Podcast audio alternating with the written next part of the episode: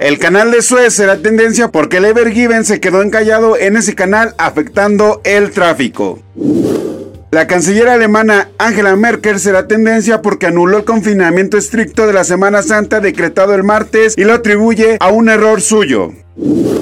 Godzilla contra Kong será tendencia por el próximo estreno de esta película. Hannah Montana será tendencia porque se cumplen 15 años de lanzamiento del primer episodio de esta serie. El doblaje mexicano será tendencia porque se acaba de anunciar la reforma al artículo 8 sobre este tema. Todo esto es lo que será tendencia el día de mañana.